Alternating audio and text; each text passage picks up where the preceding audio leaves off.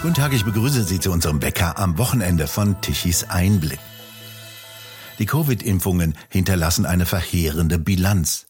Hunderttausende Menschen mit ernsten Nebenwirkungen und mutmaßlich mehrere Zehntausend Tote, die meisten davon niemals ernsthaft vom SARS-CoV-2-Virus bedroht. Doch der unmenschliche Impfdruck führte oft zum Verlust des Arbeitsplatzes und zu einem Entzug der Freiheit und im Ergebnis zu einer gesellschaftlichen Spaltung. Das ist die Bilanz, die Dr. Gunther Frank zieht. Er ist Arzt in Heidelberg und betreibt eine Praxis als Allgemeinarzt und sieht jeden Tag die Folgen jener Impfung, bei der zum ersten Mal in der Medizingeschichte gentechnische Impfstoffe eingesetzt wurden. Die wurden nicht ausreichend getestet und nicht nach den üblichen Standards, wie sie bei der Entwicklung neuer Arzneimittel gelten, gründlich überprüft. Das Staatsverbrechen, so heißt das jüngste Buch des Heidelberger Arztes Dr. Gunther Frank. Im Untertitel Warum die Corona-Krise erst dann endet, wenn die Verantwortlichen vor Gericht stehen. Denn nicht das Virus, so sagt Dr. Frank, stellt die große Gefahr dar, sondern der staatliche Umgang damit und der Versuch, mit einer Impfung gegen Atemwegsviren anzugehen. Das Erstaunliche, Gunter Frank ist derzeit auf Vortragstournee und referiert über Corona und das Staatsverbrechen und dabei füllt er ganze Stadthallen. Die Menschen kommen in Scharen zu seinen Vorträgen. Herr Dr. Frank, was sagen denn die Menschen bei Ihren Veranstaltungen und der Diskussion anschließend? Also zum einen sind äh, viele Teilnehmer fast schon erstaunt, dass ich oft in der Stadthalle auftrete und dass man quasi ohne Repressalien diesen Vortrag hören kann und äh, sind fast schon verwundert und dankbar. Also allein das ist schon für viele eine tolle Sache. Ähm, es ist natürlich so, dass äh, viele sich fragen, äh, nachdem ich eben diesen Vortrag gehalten habe und viele natürlich auch bestätigt habe, manche dann auch was Neues gehört haben, dass es wirklich äh, Verbrechen sind, die auch, ähm, wenn wir einen Rechtsstaat haben, verfolgt werden müssen. Auch weil sich die Wiederholungsanschläge dieser Art ja schon ankündigen. Ähm, das ist natürlich, die Frage ist, wie weit kann man Hoffnung haben? Wie lange dauert das, bis endlich hier auch ähm, dieser Rechtsstaat zum Tragen kommt, die Gerichte wieder funktionieren, auch die Verantwortlichen dann ähm, entsprechend äh, auch zur Verantwortung gezogen werden. Das ist natürlich dann die Frage, die es zu beantworten gilt. Und ich bin natürlich auch kein äh, Hellseher. Aber wenn ich was gelernt habe in den letzten drei Jahren, dass manchmal äh, die Wirklichkeit einfach ein bisschen Zeit braucht, dass die Demokratie eine, eine Form ist, bei der die Prozesse langsam malen, ähm, aber sie malen. Und man sieht ja auch in den aktuellen Urteilen, dass sich so ganz langsam etwas tut. Und man sieht auch an der aktuellen Entwicklung der Migrationsdebatte, dass ein plötzliches Ereignis wie dieser fürchterlich bestialisch schreckliche 7. Oktober das gesamte politische Klima drehen kann. Insofern, dass heute äh, grünen Politiker schlimmere Abschiebeforderungen stellen als vor zehn Jahren die Pegida, die dafür verteufelt wurde. Also es kann dann auch mal schnell gehen. Äh, und ich bin überzeugt davon, wenn wir dranbleiben, wenn wir aufklären, wenn wir die, die demokratischen Institutionen nutzen, obwohl sie zum Teil im Moment nicht so ganz suffizient sind, aber sie sind da, dass wir es erreichen würden, dass die Corona-Krise auch juristisch aufgearbeitet wird. Was beobachten Sie denn bei Ihren Vorträgen jetzt? Ja, also ich sehe einfach, dass der Zuspruch immer größer wird und es eben auch wichtig ist, dass das Ganze in den Stadthallen, mitten in den Städten stattfindet, nicht in den verschwiegenen Kellern. Und das geht auch immer besser. Und es ist ja auch so zu sehen, dass ähm, zum Beispiel die großen Corona-Symposien nicht mehr auf den, ja, auf den Plätzen stattfinden müssen, sondern äh, man höre und staune jetzt am Wochenende im Deutschen Bundestag auf Einladung der AfD äh, wirklich hochrangige Experten äh, die Wirklichkeit der Corona-Krise endlich mal auch in den Bundestag hineinbringen. Und eine Woche später bin ich dann auch, äh, also ich bin einmal im Bundestag und die Woche drauf bin ich dann im Erfurter Rathaus, wo die Werteunion eine ähm, äh, Corona-Veranstaltung macht. Das heißt, äh, die Kritik rückt immer mehr ins Zentrum der Macht und ist da auch nicht mehr herauszubekommen. Das heißt, es wird sich durchsetzen, da bin ich überzeugt. Wir brauchen nur einen viel längeren Atem wie gedacht, aber dranbleiben, es lohnt sich definitiv. Sie sind ja daneben noch allgemein praktizierender Arzt in Heidelberg und haben einen unmittelbaren Einblick in das aktuelle Krankheitsgeschehen. Welches Bild bietet sich denn in Ihrer Praxis? Womit kommen denn die Menschen zu Ihnen? Wenn, wenn ich diese Frage bekomme, muss ich natürlich ganz klar sagen, ich bin nicht repräsentativ. Also zu mir kommen die Menschen gezielt, wenn sie den Verdacht haben, dass ihre Beschwerden von der Covid-19-Impfung rühren können. Ähm, das sind Beschwerden, Herzbeschwerden, das sind äh, oft Beschwerden des neuromuskulären Systems, das sind Autoimmunerkrankungen, die aufflammen oder neu aufgekommen sind. Das sind das ist dieser mysteriöse Kraftverlust, den viele verspüren, zusammen mit dem, Brust, äh, mit dem Druck in der Brust, wo jetzt äh, schon auch festgestellt werden kann, aber bei sehr aufwendigen Untersuchungen, dass sehr wohl sich Veränderungen am Herzen dann auch zeigen ähm, was normalerweise im Kardiologen mit seinen Möglichkeiten nicht zu sehen ist, aber mit, mit komplexeren Untersuchungsmethoden kann man das sehen.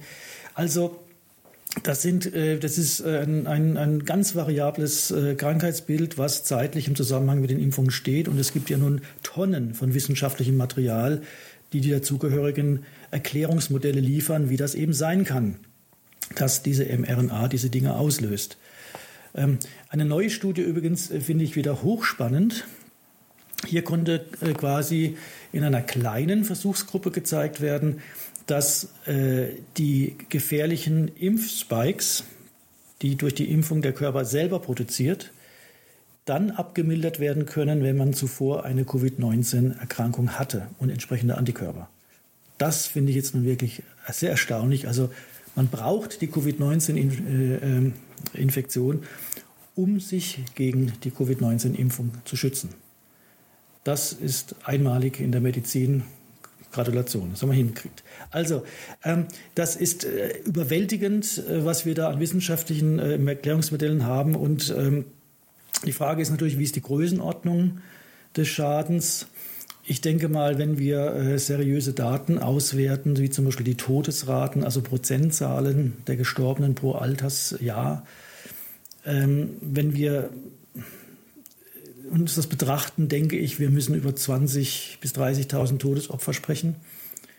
Oft tragischerweise eben in jüngeren Jahrgängen.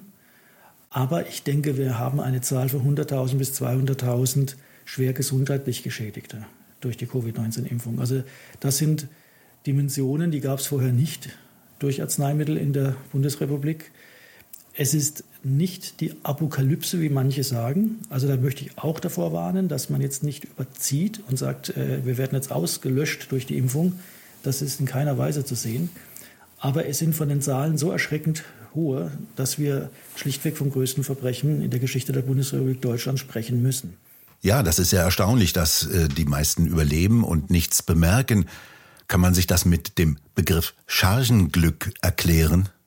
Das ist völlig offen, was die wirklichen Ursachen auch der Todesfälle sind. Wie gesagt, die Modelle sind da. Das kann die Spike sein. Das fällt mit den Chargen, das fällt auf. Es fällt natürlich auch auf, dass es immense unterschiedliche Qualitäten wohl gab in der Herstellung. Also auch, äh, was ist da wirklich drin? Fremdkörper, DNA, also das, sind, das ist alles offen, woran es denn wirklich liegt. Ähm, oder, ähm, oder wieso eben dann auch, man muss ja fast sagen, so viele, wie Sie sagen, es überlebt haben. Aber wie gesagt, ich, man muss, noch, man muss die, die Kirche im Dorf lassen. Also es ist keine Ausrottung der Menschheit, diese Impfung. Das sehe ich überhaupt nicht. Äh, ich sehe es eher so, dass man hier äh, einen gnadenlos einen neuen Arzneistoff äh, gebraucht hat, um wieder Umsatzfantasien in die Tat umzusetzen der Pharmaindustrie und man da auf Biegen und Brechen die Zulassung durchgedrückt hat und dabei die Nebenwirkungen in Kauf genommen hat. Es war aber nicht geplant. Da bin ich felsenfest davon überzeugt. Also es war nie, niemand plante, die Menschheit bewusst zu schädigen. Man hat einfach nur viel Geld verdienen wollen und dabei diese, diese Risiken in Kauf genommen. Und äh, die sind so groß, ähm, dass wir wirklich über das gesamte System nachdenken müssen. Äh, Arzneimittelsicherheit funktioniert jedenfalls so nicht. Wie können Sie Ihren betroffenen Patienten helfen und was können Sie tun? Ja, jetzt kommt das große Schweigen. Jetzt kommt das große Schweigen, Herr Douglas. Ich weiß es nicht. Ich weiß, ich kann Sie auf jeden Fall ernst nehmen. Ich kann Ihnen sagen, dass ich das für sehr plausibel halte, dass das von der Impfung kommt dass wir händeringend nach Diagnostika äh, suchen, dass einiges in Vorbereitung ist, wie die Messung von freien Impfspikes im Blut, zu unterscheiden von äh, äh, Virenspikes. Ähm, therapeutisch stehe ich wirklich im Regen. Es, außer Cortison fällt mir nicht viel ein, das muss ich ganz klar sagen. Es gibt natürlich in der Alternativmedizin ein Riesenangebot, aber die überzeugen mich auch nicht so sehr. Also, und manchmal äh, äh, bezahlen dann die Betroffenen nochmal fünfstellige Eurobeträge für fragwürdige Therapien im alternativmedizinischen Bereich und es geht ihnen danach auch nicht besser. Das, ist, das kann nicht die Lösung sein. Also es ist ein Versagen des, äh, der medizinischen Wissenschaft. Sie kümmert sich nicht um diese Patienten. Sie macht keine Forschung. Äh, der Bundesgesundheitsminister sagt, wir brauchen das auch gar nicht zu erforschen, weil es eh alles Long-Covid ist. Also es ist ein Desaster und die Menschen werden alleine gelassen. Bekommen Sie auch keine Ratschläge von den einschlägigen Institutionen wie dem Paul-Ehrlich-Institut oder dem Robert-Koch-Institut? Können die nicht helfen? Ähm, die zwei Institutionen, die Sie ansprechen, sind für mich die Hauptverantwortlichen. Und zwar äh, von äh, Ämterseite her, dass diese Katastrophe stattfinden konnte. Und ich finde, dass die Leiter dieser Institutionen sich auch strafrechtlich äh, zu verantworten haben, weil sie haben ein Amtsversagen hingelegt, gelegt, was einmalig ist. Und selbst wenn ich so unfähig bin, wie es offensichtlich Herr Wieler ist und Herr Zitocek, muss ich doch diese Unfähigkeit äh, zum Anlass nehmen, um zurückzutreten, damit fähige Leute in, in diese Amt, in die Ämter kommen, weil ihr Amtsversagen, ihre Regelbrüche, an die sie sich offensichtlich auch die letzten Jahre gewöhnt haben, äh, ich meine die Jahre auch vor Corona, haben jetzt zu diesen Todeszahlen und Opferzahlen geführt. Und ich bemühe immer wieder gerne das eine Beispiel des äh, Fahrers in die Einbahnstraße, der abkürzen will. wenn der das jahrelang macht und es passiert nichts und er fährt dann doch mal einen Passanten tot, dann ist es eben fahrlässige Tötung. Und ich finde, diese ähm, äh, Institutsleiter und ihre ähm, Dienstherren in den Gesundheitsministerien müssen zur Verantwortung gezogen werden. Es, es führt auch kein Weg dran vorbei. Natürlich äh, fragen dann äh, meine Zuschauer auch, äh, ja, wie, wie, wie, schaffen wir das? Wie, wie, wie kriegen wir eine politische Situation, dass auch die, die Mitmenschen aufwachen und endlich begreifen, dass man ARD und ZDF und der Regierung nicht einfach so trauen darf, sondern dass man das sehr kritisch hinterfragen muss? Und äh, wie schaffen wir uns vor zukünftigen Pseudopandemien und Pseudoimpfstoffen zu schützen? Die sind ja alle schon in Vorbereitung. Ähm, und ich glaube, dass wir einen Verbündeten haben, und das ist die Wirklichkeit. Und ähm, wenn ich mir die letzten drei Jahre so Revue passieren lasse, ähm, wo ich alles war, äh, bei Demonstrationen, geredet, äh, Veranstaltungen, ähm, Spaziergänge, ähm, muss ich eins sagen, die Stimmung war immer ausgezeichnet. Und warum? Weil bei diesen Menschen, die sich da einsetzen für die Freiheit, ähm, einfach eine bessere Stimmung ist. Da ist die Wirklichkeit. Und auf der anderen Seite sind, ist die Lüge. Das ist, klingt etwas pathetisch, aber es ist so. Wenn ich immer mehr Energie aufwenden muss, um die äh, Wirklichkeit abzuwehren, das ist psychologisch das Einfallstor für Zwangsstörungen und Neurosen. Äh, das wird immer verbissener, immer verkrampfter. Und ich habe die Hoffnung, dass eben, ich war gestern zum Beispiel in Karlsruhe, ausverkauftes Haus, es war so eine tolle Stimmung, ein, ein so tolles Miteinander. Und ich glaube, das wird immer attraktiver für die, die verbissen zu Hause sitzen und immer noch ähm, irgendwie äh, äh, dem Gesundheitsminister vertrauen oder wie auch immer. Äh, dass sich immer mehr Leute uns anschließen werden. Da bin ich überzeugt, weil es ist auch keine Alternative dazu da, weil es wird ja immer verrückter. Das, das, äh, das, der Ziel der Covid-Krise war ja gewesen, der Corona-Krise, die Arzneimittelsicherheit zu zerstören, um diese neuen Arzneimittel äh, jetzt massenweise auf den Markt zu werfen. Das passiert ja und die Leute werden begreifen, dass das dass ihre Gesundheit bei diesen Menschen in extrem schlechten Händen liegt.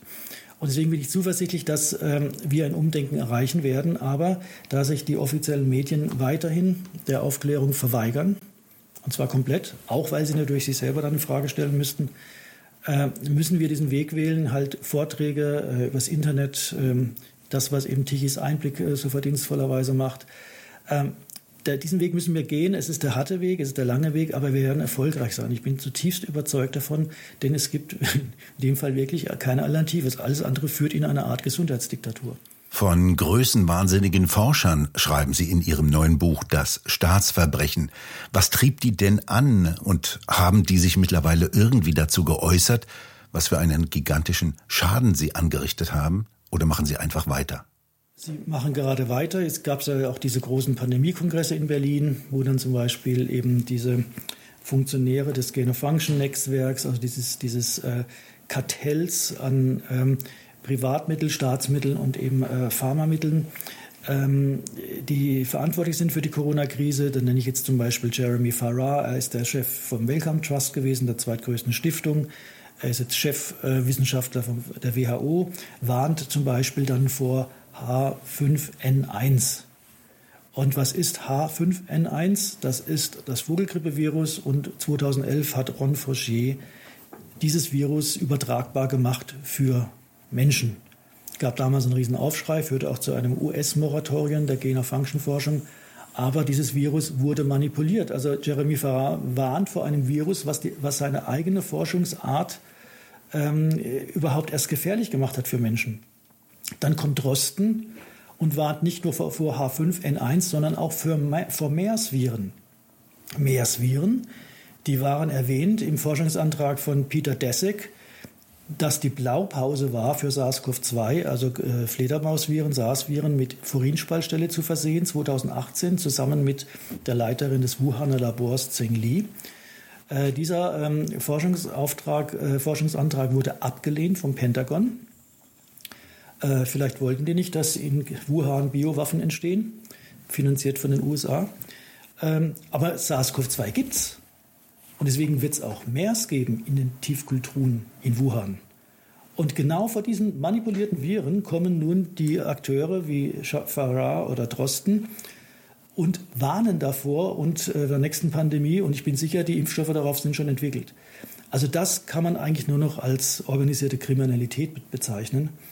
Und das müssen die Leute einfach verstehen, welche äh, kriminelle Energie hier am Wirken ist äh, bei den noch immer als die führenden Experten präsentierten Wissenschaftler, die aber diesbezüglich in keiner Weise Experten sind, sondern, ja, kann man das sagen, Früher hat man gesagt Mietmäuler, heute würde ich sagen, ist es deutlich gefährlicher. Nein, ein Einsehen dieser Forscher ist es nicht. Es ist, es ist letztendlich so, Herr Douglas, äh, Sie lernen als Mediziner bis zum gewissen Punkt den Regelbruch zu akzeptieren. Das hängt manchmal damit zusammen, dass Sie sonst Ihre Doktorarbeit nicht bekommen oder die Assistentenstelle in, der, in der Universität, dass sie äh, Studienergebnisse so präsentieren, dass sie veröffentlicht werden, obwohl sie nicht unbedingt den wirklichen Ergebnissen entsprechen. Das ist die Normalität. Und jeder Mediziner und Wissenschaftler muss dann irgendwie diese rote Linie sehen. Ähm, wenn man die überschreitet, dass man da einfach sein, seine Seele verkauft eigentlich, um ein bisschen dramatisch zu sagen. Und es gibt einfach eine Reihe von Wissenschaftlern, die haben, glaube ich, diese rote Linie nicht gesehen und sind drüber. Und äh, wenn ich weiß, ich forsche an Viren und wenn das Geld vom Pentagon kommt und wenn sogar ganz offiziell gesagt wird, das ist Biowaffenforschung, dann steige ich aus. Und wenn ich das nicht tue, bin ich halt normal mit an Bord. Und ähm, da müssen die Herr, Herren und Damen mit sich selbst dann klarkommen, wie sie, sich, wie sie das vor sich selber verantworten können. Wichtig ist, dass die Öffentlichkeit erkennt, wie gefährlich das ist, dieses Treiben dass die viel zu viel Macht haben und dass wir ihnen das Handwerkzeug legen. Erstaunlich für mich ist immer noch, dass eine Figur wie Karl Lauterbach, ihr Lieblingsfreund, immer noch große Reden schwingen kann und an derselben Position sitzt, obwohl sie ihm früher schon beispielsweise in Sachen Lippo massives Versagen vorgeworfen haben. Und jetzt hier in der Corona-Krise erzählt er wieder medizinische Märchen und betreibt eine gefährliche Impfpolitik dazu. Wie kann denn eigentlich so etwas passieren? Das ist für mich nur erklärbar, dass er offensichtlich ähm, Interessen, mächtige Interessen vertritt von Leuten, die dann die Macht haben, so einen Scharlatan in diese Positionen dann zu bringen und zu halten. Wenn es korrekt zugehen würde, wenn man die Maßstäbe der Objektivität und der Vernunft gelten würde, könnte sich äh, so jemand äh, keinen Tag halten. Aber dass er es tut, zeigt eben, dass äh, hier im Hintergrund Dinge funktionieren, die offensichtlich das möchten, dass solche Leute das Sagen haben. Ich meine, ähm, das ist ja auch allgemein zu sehen. Ähm, ob ich jetzt an Frau Baerbock denke ähm, oder auch wie heißt unser hervorragender Gesundheitsminister, äh, Wirtschaftsminister Habeck oder auch andere Mitglieder der, der Regierung. Das ist ja ein dermaßen Dilettantenstadel. Man kann ja wirklich jede äh, Achtung vor diesen Institutionen verlieren. Ähm, und das ist gewollt. Man will, dass solche Scharlatane ähm, ähm, vordergründig Politik machen, weil sie sind einfach dadurch steuerbar. Und ähm, das müssen einfach die Menschen verstehen. Man darf unsere Politik, unsere Gesundheit nicht in den Händen dieser Leute lassen. Was raten Sie denn den Menschen jetzt? Es kommen ja schon wieder die Aufrufe, sich erneut impfen zu lassen. Gut, Sie stoßen nicht auf so einen breiten Widerhall bisher. Aber was raten Sie, was sagen Sie denn Ihren Patienten? Also das ähm, Schlimme, aber auch gleichzeitig Gute ist, dass Leute, die so agieren, also Moral, Moralisten und ähm, ähm, arrogant, äh, narzisstisch, äh, gruppenmoralisch, dass die nicht aufhören können. Sie machen immer was, sie setzen immer noch einen drauf. Und ähm, das ist schlimm, aber das ist auch die Chance. Nämlich dann können immer mehr Leute erkennen, äh, wie gefährlich es ist, dass ähm, diese Menschen über diese äh, Entscheidungsgewalt verfügen äh, und sie hoffentlich mal irgendwann abwählen, weil, weil sie werden nicht aufhören. Sie werden die nächsten mRNA-Impfungen stehen ja schon Schlange. Äh, dieser RNV, äh, RSV ähm, ähm, für Schwangere wurde wieder im beschleunigten Verfahren zugelassen. Ja, als ob das irgendwas Tolles sei. Das beschleunigte Verfahren ist das Versagen der Arzneimittelsicherheit. Ja, das bedeutet, Schwangere werden mit einem Impfstoff geimpft, der nicht ordentlich geprüft wurde. Das scheint der neue Standard zu sein. Und ähm, sie werden nicht aufhören. Sie werden einfach immer weitermachen. Es wird immer krasser werden. Sie werden es so weit treiben, dass ähm, wir, wenn wir ein Frühstücksschinken essen, äh, Steuer bezahlen müssen und wahrscheinlich irgendwo uns denunzieren lassen müssen, weil wir dadurch das Klima schädigen und die nächsten Pandemien verursachen. Äh, das ist also quasi dieses One Health, dieser One Health Gedanke, der äh, ja nichts anderes ist als blanker Totalitarismus. Ja, also der Staat versucht in die tiefsten privaten Bereiche unseres Lebens Macht zu, über uns zu bekommen. Und, aber das Ganze ist so plump und das ist so offensichtlich, dass ich einfach die Hoffnung nicht aufgebe, dass die 80 Prozent, die da noch schlafen, ähm, langsam aufwachen und sagen, das können wir nicht so lassen, bei aller Liebe. Äh, wir brauchen andere, eine andere Politik. Wie, wie gesagt, bei der Migration sehen wir das ja schon ja, dass das äh, kippt. Und ähm, ich hoffe, dass es in anderen Bereichen genauso sein wird. Sie werden ein kleiner Beitrag sein dazu. Äh, ich stelle fest, dass ähm, immer mehr Leute kommen. Ähm, also wer möchte, kann sich gerne auf meiner Homepage ähm, die Termine anschauen. Ich bekomme auch immer leichter, auch Stadthallen. Es gibt war durchaus teilweise am Anfang nicht so einfach äh, gewesen, Vorstell äh, Vortragsorte zu wählen, wenn der, wenn der Betreiber gehört hat, um was es geht, sind viele abgesprungen. Es wird aber immer besser, äh, obwohl der, natürlich von der Politik der Gegenwind größer werden wird. Aber nein, äh, ich bin überzeugt, ähm, diese Veranstaltungen sind wichtig und die Stimmung und der Zuspruch zeigt, äh, es wächst. Herr Dr. Frank, vielen Dank für das Gespräch. Vielen Dank, Herr Douglas. Und bei Ihnen bedanken wir uns fürs Zuhören. Schön wäre es, wenn Sie uns weiterempfehlen. Weitere aktuelle Nachrichten lesen Sie regelmäßig auf der Webseite tichiseinblick.de und wir hören uns morgen wieder, wenn Sie mögen.